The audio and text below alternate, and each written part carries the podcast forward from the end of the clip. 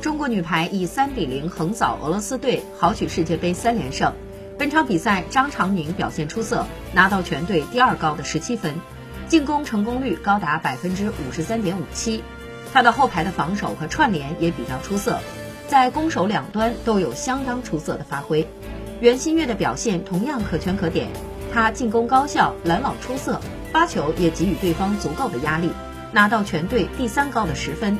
朱婷得到二十二分，张常宁得到十七分，袁心玥得到十分，朱元璋组合合砍四十九分，是中国女排最大的功臣。